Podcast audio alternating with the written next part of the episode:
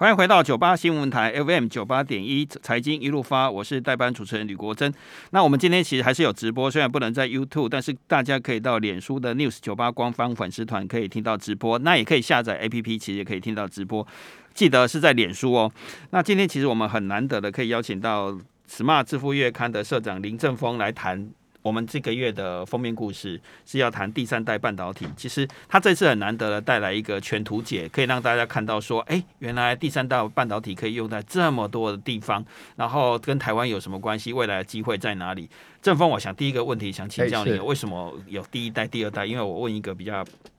我们普通人的题目，让大家稍微了解一下啊，就是说，呃，其实这都跟我们科技应用的演进有关。其实除了科学家会去研究一些概念性的东西之外，一般我们生活应用就是说，呃，实际有发生那个需求。像第一代半导体是细细为主，大家大家都知道，台积电、联电啊，这些都是用细的这个基板，他们去做半导体制成。那当时就是因为有个人电脑嘛，哦，大从大型电脑到个人电脑哦，所以他用细这个材料哦，当时他也。材料比较取得也比较制成比较容易哦，所以就是细。那第二代就出现一个叫这个叫做生化加的这个化合物哦。啊，那当时是因为呢出现了手持的装备哦，就是呃比。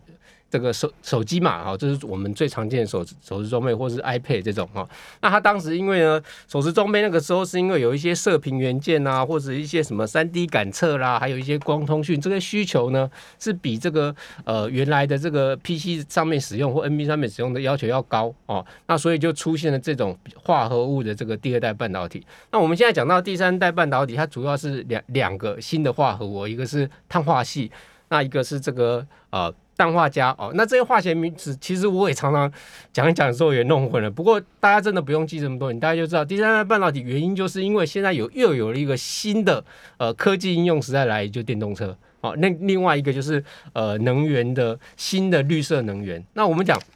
因为第三代半导体有个特色哦，就是它的这个材料呢比较能够耐呃更高的温度哦温差哦。我们是我们现在简单想嘛，就是一台汽车如果发动之后，大家都知道汽车很热，对不对？那如果你的晶片呢没有比较能够耐高热的话，你想想看，你在开开车的时候，你会心里会不会毛毛的哦？这就是一个。那另外一个就是有一个有像这种这个在外太空的卫星哦，它有这个太阳能转换板。那你想，你卫星花了很多钱把它打到外太空去，结果因为某些半导体晶片呢坏掉了，你也没办法修，那它就整个卫星就在。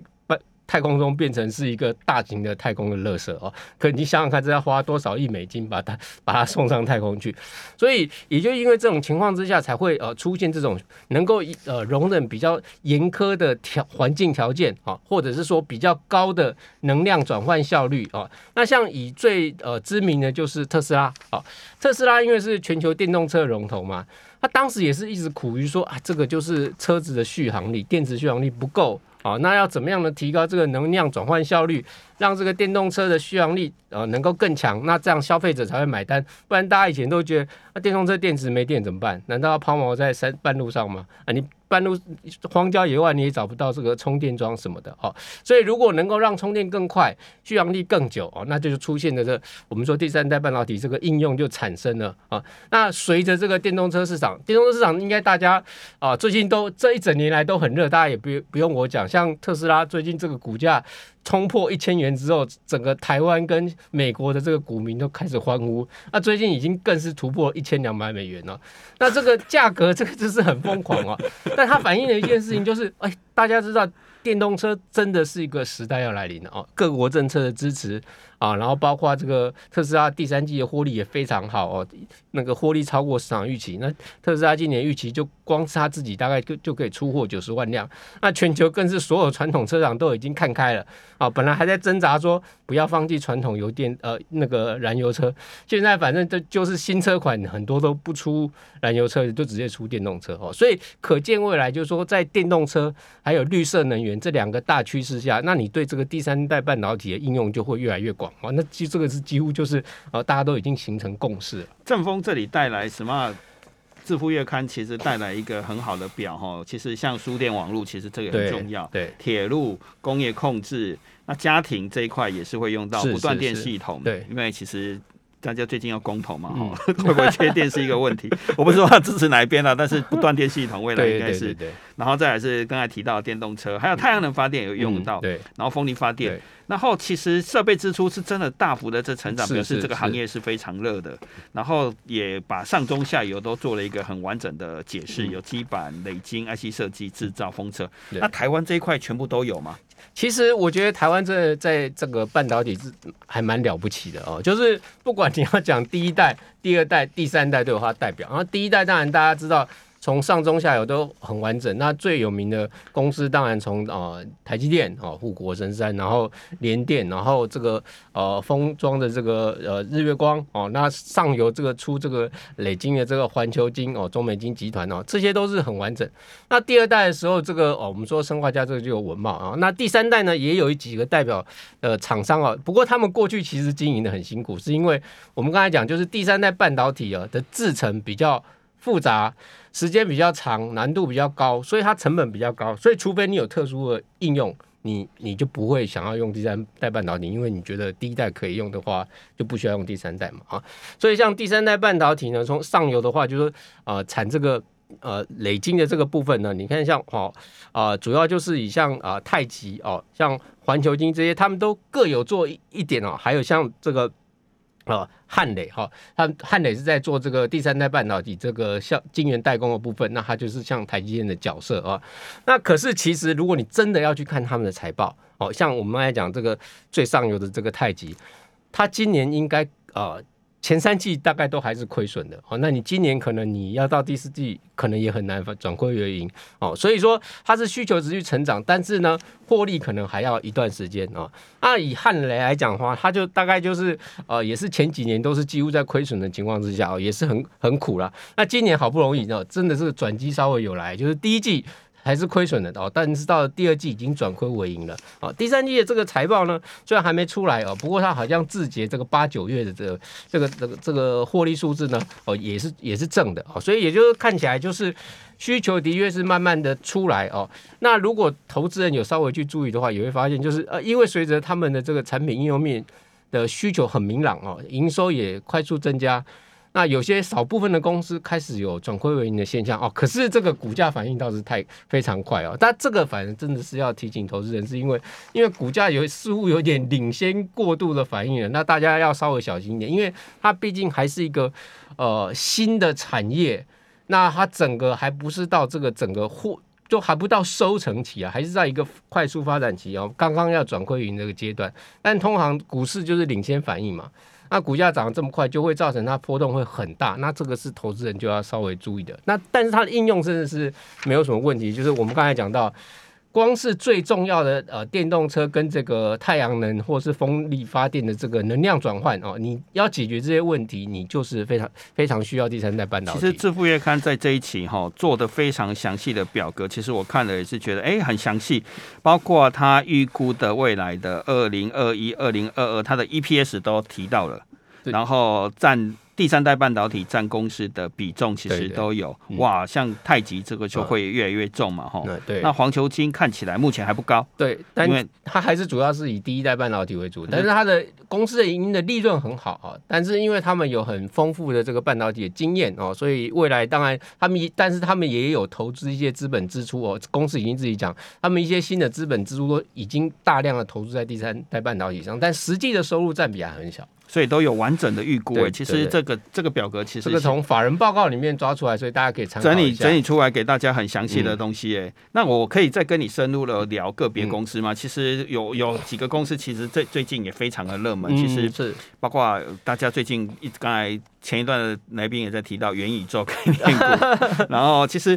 反而哎，致富月刊做了比较扎实的，就是说哎，把每一家公司的基本面跟整个研究都有做了一下。嗯，可以聊聊你们为什么会挑这几家公司？哦、你们的专家为什么会挑出来这些公司吗？这个呃，主要就是在我们呃跟这个产业专家做访谈了哦，在这个访谈里面，我们当然就是我们说，如呃很多东西是到底是一个概念，还是这个这是一个梦想？还是说这个概念跟梦想已经进入到比较实际的阶段？那我们就以其其中一家呃汉磊这家公司为例好了。呃，它是凭空冒出来的嘛？也不是哦。那为什么这一次在第三代半导体的时候呢？它的明明获利还是很少，但是它涨不会这么大哦，就很快就涨，呃，有一个很剧烈涨幅，你就看它可以，对对。那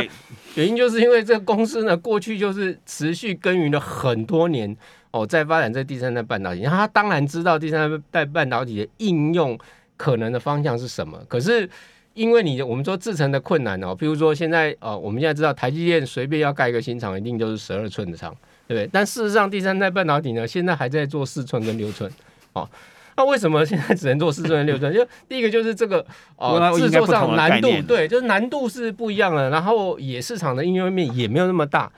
那下下游端的需求也没有这么多，所以他们过去是研究在这个化合物哦，因为这个第三代半导体是化合物嘛，第一代系它就是一个基本的元素啊，第一代化合物它这个化合物的制作成是程就是非常的长哦，所以要盖个晶圆厂还不这么，不对，就是你光是哦，你说这个制作还有制制成也都是跟传统的是有点不一样，虽然有少部分的机台是可以共用了哦。我们广告回来再来继续请教林正峰林社长。信用台 AM 九八点一，我们有直播哦，记得到脸书的官方粉丝团可以看到我们的直播。这一期的 Smart 月刊真的还蛮精彩的，除了刚才这些用了这么精心的表格，还有这么详细的数字哈。其实我刚才也不小心翻到下一篇报道，就在一百页这里。其实有一篇报道还蛮吸引我的，就是有一个财经专家叫做阮木华，趁着他不在，他这五年来从股市提款超过三千万。真的，这个、真的不容易。这篇报道其实你翻到应该觉得这个人很很眼熟，对对对对。趁着他不在，挖个坑给他，就是说他这五年。所以记得有兴趣要知道阮木华怎么赚三千万的，对对对，可以买这一期的《Smart 致富月刊》。我们再回来，我们再聊。刚才谈讲到了汉磊嘛，其实我们也很关心。这里有谈到了中美金跟文茂这两家公司。嗯嗯嗯哦，可以请正丰。我们我们谈一下，就是像哦中美金这个集团，我觉得他们也是很强大了。就是说在台湾，它就整个哦像哦它旗下的像它上中下游都有一个布局哦，像它上游的部分哦，像中美金、环球金哦，那到这个下游啊，像鹏程的这个部分哦，那因为他们都是以我觉得这个集团厉害的地方，就是说它从这个新的应用出发往回推哦，比如说他看到这个新的应用就是。能源转换需求，然后会有哦政策支持这个太阳太阳能的这个电力的啊、跟风力的这个呃能源的需求，还有这个电动车的市场，哦，然后他们就往回推，在整个这个垂直的供应链上面需要什么哦，他们能够做什么，然后再透过集团的力量做一个做一个整合。那以环球晶来讲，它本来在第一代半导体的这个呃晶晶圆晶圆这个供应这边，它本来就是已经呃就是全球的。前前三名了，对不对？那它现在是第二，对，对，那它现在就就开也开始在投入哦，就是说他们公司自己都说，他们现在在新的资本支出上呢，已经呃这个比重呢都已经挪到比较大的比例到这个第三代的这个半导体上哦。所以我们刚才讲到是说哦，譬如像嘉金这个是呃本来就工很多年哦，在呃做第三代半导体的这个。这个呃投入哦，可是因为像中像这个环球金，他们虽然目前的占比还很低啊，可是它可能现在占比可能就是一趴两趴这样哦。可是因为它的这个加强的投入，也许它未来几年之后有可能就是也有可能是后来。呃，等于是后发先至的这种状况哦，所以大家都可以去看。那像环球基金他们这种集团有一个呃中美金，这个有一个好处就是说，他们本来第一代办理做得很好，所以它本来的获利表现就很强大，现金流很强劲哦。这种公司可怕的地方就是，它如果把它的策略新的策略方向正确，再切入一个新的市场，因为它有足够的传统的产品作为它现金流的来源，那就可以挹注它在未来这个新的哦。产品哦，第三代半导体的这个研发跟制程上面呢，能够有一个比较快速的突破。因为我们刚才就有聊到嘛，啊，现在这个第一代半导体都还随便盖，都是一一座都是新的十二寸厂，但是第三代半导体还是这个四寸六寸哦。那你这个我们知道这个晶片晶圆厂啊，这个投入呢都是很庞大啊，所以如果你后面没有一个强劲的现金流来支撑这个未来的研发的话，那你可能在长期哦，长期的竞争上。那就会会处于比较弱势哦，而且我们我们我们特别讲到，就是说一代跟二代跟三代这三种呃四代的半导体，它并不是一个完全取代关系哦，并不是说哦第三代半导体发展起来之后，第一代半导体就会消失，不是哦，就是说它们同时存在，就是 NB 跟这个 PC 像或是说 server 哦这种你传统的还还是有很大量的需求，所以它跟台积电不是竞争关系，对，就是说他们。产品会并存，因为新的应用有些产品会用到第三代制程，但并不是用了第三代制程就不用了第一代的半导体啊，两者还是会同时存在，只是未来有一些产品的更多应用需要，就是它当你想想看，比如说有有一个产品，有一一辆电动车里面，它不可能所有的产品都是用第三代半导体，它还是有一些比较，譬如说车内的系统，它不需要忍受那么。那他不必要忍受什么什么超高的温度什么，那他用第一代半导体一般的晶片做就可以。但是如果是一些比较控制晶片哦，车子里面的一些重要的控制晶片，它又又比较靠近车车子比较容易高温高热的地方的时候，是要用到对，它就当然就用到比较能够耐热的晶片哦，因为成本高。可是我们刚才讲过那个卫星的例子嘛。你成本高，但是因为你这个应用很关键很重要，如果不小心你这个晶片挂掉，会害整个整组系统都挂掉。那你宁愿花贵一点，也比较总比整组系统花浪浪费掉更好啊。那所以这就是一二三的半导体的这个交互的这个呃互相。应组合应用的一个一个关系，所以越是这种啊、呃，像说中美金集团这种，他们有整合的一个资源的话，哦，从上游到下游哦，像我们刚才讲到，就是说像鹏程最近也是市场上非常热哦，就是因为他们在下游电动车的这边呢，哦，在碳化第三代半导体这个碳化矽的这个模组呢，它从二零二一年呢就已经开始在出货了哦。那事实上，鹏程。其实它其实过去一年其实有点有点辛苦哦，因为它在有一些这个产品转换过程中，因为新的订单还没有进来，那那个旧的订旧呃他的旧的业务他可能呃因为疫情的关系，或者是说呃他就没有再花那么多的资源在那上面哦，所以鹏程可能去年有点辛苦，那今年他就开。变成下半年就开花结果，这这几年这个呃这几个月就很明显啊。另外像这个顺德，我们说他是做这个呃易发半导体，对对导线架哦，大家都知道他做导线架，他本来一直都是一个很稳定的。呃，就是股价也波动不太大啊，就是利润还不错，哦、对对对，今年就整个就喷出哦，因为它是呢，它是易发半导体跟英飞凌的供应链，还有一家叫界灵，对，那因为这个这个就是他们本来就是像英英英飞呃那个易发半导体跟英飞凌，他们本来就在第三代半导体的这个呃碳化系的这个呃晶片面上面，他们也已经投入好几年，只是说因为这两家公司都很大，他们也是呃。第一代、第第三代都有做，所以你可能不知道，哇，其实它第三代半导体已经有一些有一些成果在啊、哦，你可能还是想象就是它传统的那些晶片啊。哦、所以正风这一期其实有提有一个东西，其实是也蛮有参考价值的。刚才提到的顺德，其实是跟跟所谓的英菲林跟易发嘛，所以有时候各位有听众都会问一个问题，是说，那我们都讲很多台湾的公司好像都很厉害，可是我们要不要看一下国际市场到底？嗯我们跟他竞争关系，还是合作关系，还是供应链的关系？嗯，那这一块到底现在国际上到底发展的？现在目前来讲的话，哦，台我觉得在这一块台湾还没有到那么大的主宰力量，像第一代那么大的主宰力量啊。第三代我们等于说还是很比较大的竞争关系，因为我们刚才谈到，譬如说呃。像顺德，你他现在呃，你如果在第三第三代半导体这个呃终端的产品上，像英飞凌啊、意法半导体，他们还是比较具有主导的地位，因为他们花在这上面时间比较多哦。那这个也是因为它是一个整合元件元件厂哦，它有比较多的上下游整合资源可以去做啊。那但是接下来就是说台湾的。啊、我之前我们刚才讲到的是汉雷啊，或者是说像太极这些，他们可能不见得有那么大的集团资源去做全面性的 support 啊、但是如果未来如果像中美金集团这种，或者是像台积电这种，台湾的这种也是属于半导体的大咖角色进来这一块之后，哎、欸，那就可能就不一样。所以我们足以跟国际的大厂有一点点的，我我觉得较劲，其实完全没有问题。以像台积电这么大的的这个资本支出的实力，这东西只是他要不要做而已啊。对不对？你你，而且以台积电技术实力，你觉得他没有办法吗？那你怎么看未来这个市场到底会有多大？因为我看一下智库也有一个很完整的预估，说碳化矽市场，嗯，或是第三代半导体会成长。其实它就是说，它的市场有多多大，不是来自于你要做多少这个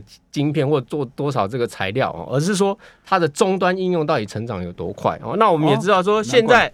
呃，最简单的就是说，光是全球的电动车，哈，它大概被认为大概未来十年，它就是一个十五趴到二十趴的年复合成长率向上成长。哦，它可能到二零在二零三零年的时候，光是年度的销售量就会超过三千三百万辆。